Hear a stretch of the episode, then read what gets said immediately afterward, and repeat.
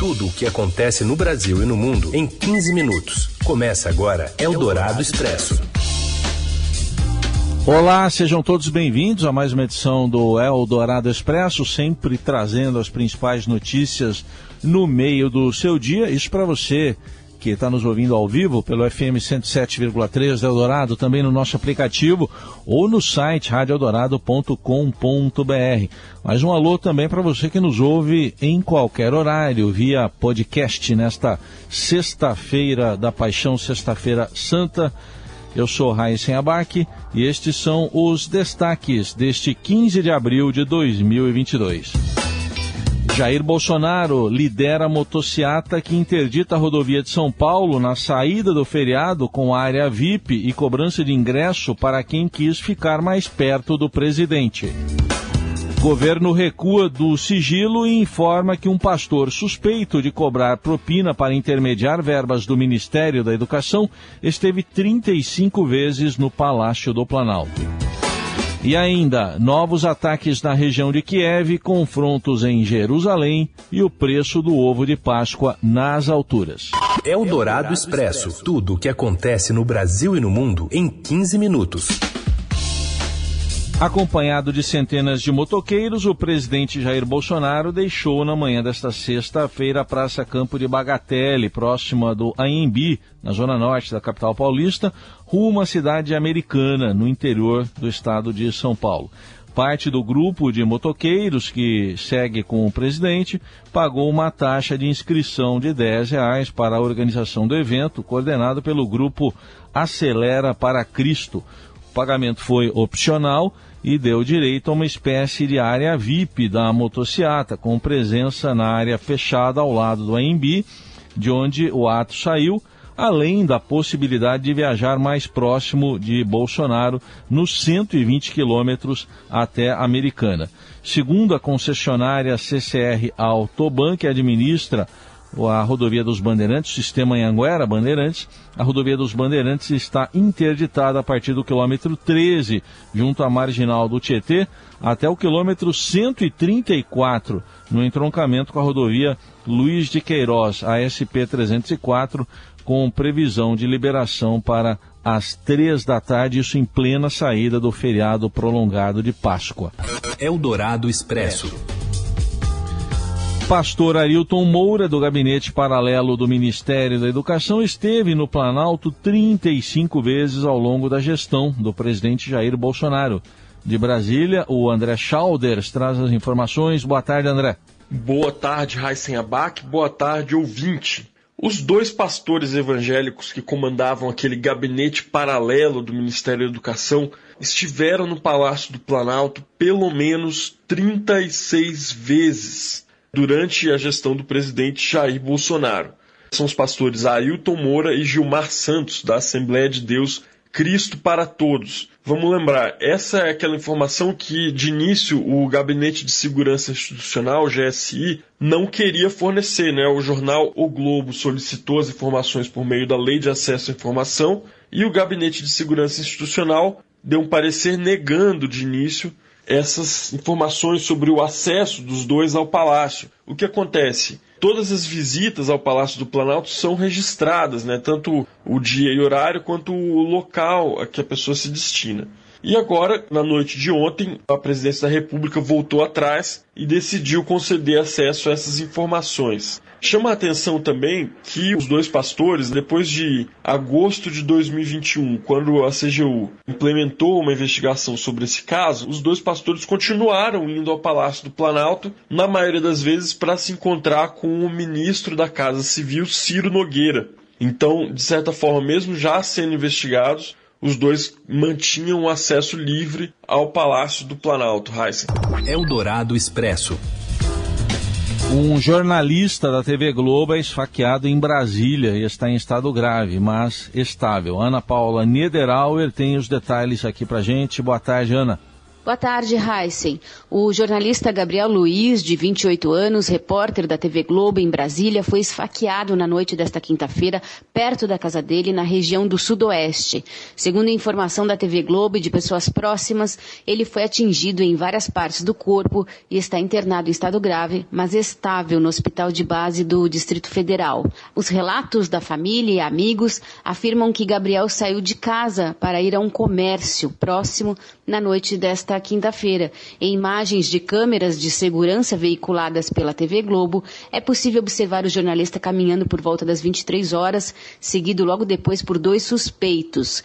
Conforme informações da emissora, o ataque teria acontecido um pouco mais à frente e em seguida os suspeitos fugiram correndo. Gabriel foi atingido no abdômen, na perna, no tórax, no pescoço e no braço. Ele foi socorrido após pedir ajuda a vizinhos e deu entrada no hospital consciente. Nesta manhã, parentes e amigos do jornalista informaram que ele passou por cirurgias durante a madrugada e o início da manhã e todas foram bem sucedidas. Agora ele será encaminhado à UTI do hospital de base. O caso está sendo investigado pela terceira delegacia de polícia no Cruzeiro como tentativas de latrocínio, mas todas as linhas de investigação também estão sendo consideradas. A Associação Brasileira de Imprensa pede apuração rigorosa do crime. A Associação Brasileira de Jornalismo Investigativo vê com muita preocupação a violência grave sofrida pelo repórter Gabriel Luiz. A Federação Nacional dos Jornalistas lamenta profundamente a tentativa de assassinato do repórter e deseja o restabelecimento dele. Eldorado Expresso.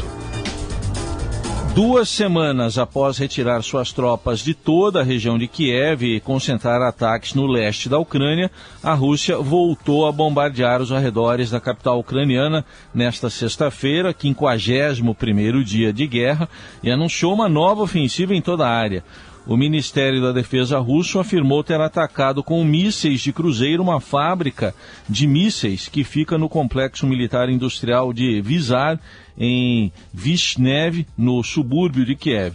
A pasta também anunciou que o número e a frequência de ataques com mísseis a instalações em Kiev aumentará em resposta ao que Moscou chama de sabotagem de forças ucranianas em território russo. A ofensiva ocorre um dia após o afundamento do navio de guerra russo Moscou no Mar Negro. A Ucrânia afirma ter atacado a embarcação com um míssil, mas a Rússia alega que houve um incêndio. Ainda na área internacional, mais de 150 pessoas ficaram feridas nesta sexta-feira em confrontos entre manifestantes palestinos e policiais israelenses na esplanada das mesquitas de Jerusalém. Um funcionário do Crescente Vermelho, que é o nome da Cruz Vermelha no Oriente Médio, informou que 153 palestinos feridos foram transferidos para hospitais de Jerusalém e que dezenas foram tratados no local. A polícia israelense relatou três feridos entre as suas tropas. Os distúrbios começaram quando vários palestinos atiraram pedras e as forças de segurança israelenses responderam com balas de borracha e bombas de efeito moral contra os manifestantes. Esses confrontos na esplanada são os primeiros registrados este ano durante o mês do Ramadã, que está em andamento. É um período de jejum e oração em que os muçulmanos rezam na mesquita de Al-Aqsa, que é o terceiro lugar sagrado para o Islã. Eldorado Expresso.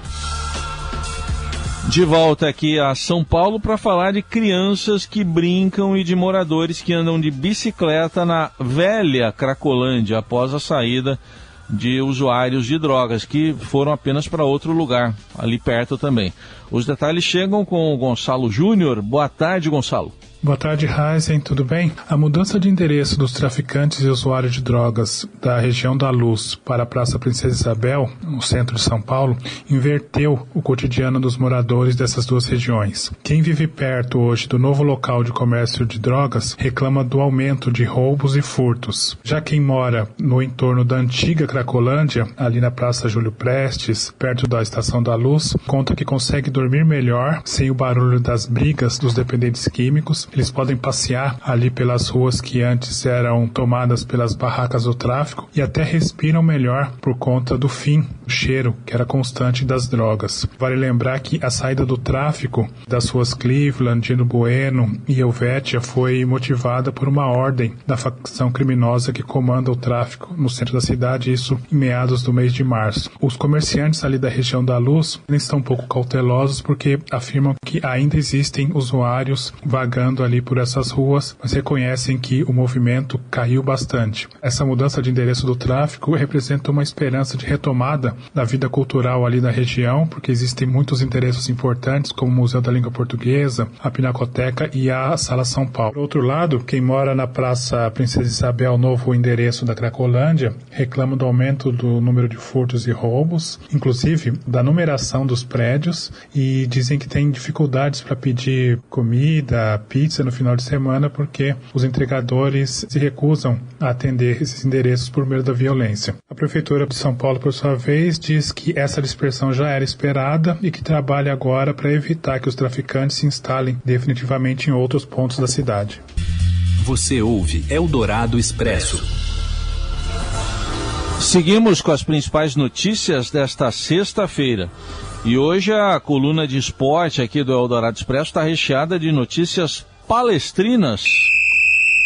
Então conta mais, Robson Morelli. Olá, amigos. Hoje eu quero dar duas informações do Palmeiras. Uma delas, um projeto para tornar o português Abel Ferreira, técnico do Palmeiras, em cidadão paulistano. Esse projeto é liderado pelo vereador Toninho Vespoli, do PSOL. Esteve na academia para conversar e conhecer Abel Ferreira e agora vai colher as assinaturas necessárias para levar essa ideia, esse projeto adiante. Ele entende que o treinador do Palmeiras coloca a cidade em evidência com as conquistas com os títulos, tanto no Brasil quanto fora do Brasil, e também entende a preocupação do treinador com muita gente morando nas ruas, e isso é uma coisa bacana, né, de se falar, uma personalidade, um cara que está sempre na mídia. Ele falou isso para o vereador e agora o vereador vai tentar levar esse projeto adiante para transformar Abel Ferreira num cidadão paulistano. A segunda notícia diz respeito ao garoto Hendrick, lembra dele? Garoto sensação da Copa são Paulo de Futebol Juniores, de 15 anos, vai completar 16 anos agora no meio do ano, vai assinar o seu primeiro contrato com o Palmeiras. Ele está jogando pela seleção brasileira sub-17 num torneio na França e numa partida contra a Holanda. Ele marcou duas vezes, fez dois gols nesta partida. Hendrick, que vai fazer 16 anos no meio deste ano e aí sim vai poder assinar o seu primeiro contrato profissional de futebol. O Palmeiras precisa de um atacante e ele é um atacante fazedor de gols. É isso, gente. Falei, um abraço a todos, valeu. Eldorado Expresso. A Agência Nacional de Vigilância Sanitária publicou ontem uma resolução proibindo a comercialização, distribuição e importação dos chocolates Kinder fabricados na Bélgica. A Ferreiro do Brasil reitera que os produtos que estão sendo recolhidos no mercado internacional não são vendidos aqui no país. Na quarta, a Anvisa recebeu alerta internacional da Rede Internacional de Autoridades de Segurança Alimentar sobre o surto de salmonela nos chocolates da marca Kinder. De acordo com o alerta, o Brasil não estava incluído na lista de países para os quais o produto foi distribuído, mas a agência achou prudente publicar a resolução para alertar a população. Na semana passada, o grupo italiano Ferreiro estava realizando recalls na Europa após possível ligação com casos de salmonela.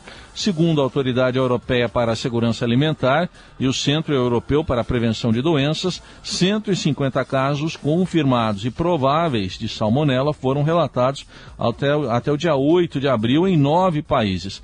A maioria das infecções ocorreu em crianças menores de 10 anos na Espanha, França, Alemanha, Bélgica, Irlanda, Luxemburgo, Noruega, Países Baixos e Suécia. A salmonela é um tipo de bactéria que pode causar sintomas como diarreia, febre e dores estomacais.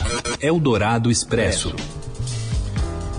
E com o ovo de Páscoa até 40% mais caro, o brasileiro reduz as compras de chocolates. Mais informações com a Márcia de Chiara. Boa tarde, Márcia. Boa tarde, Raíssa.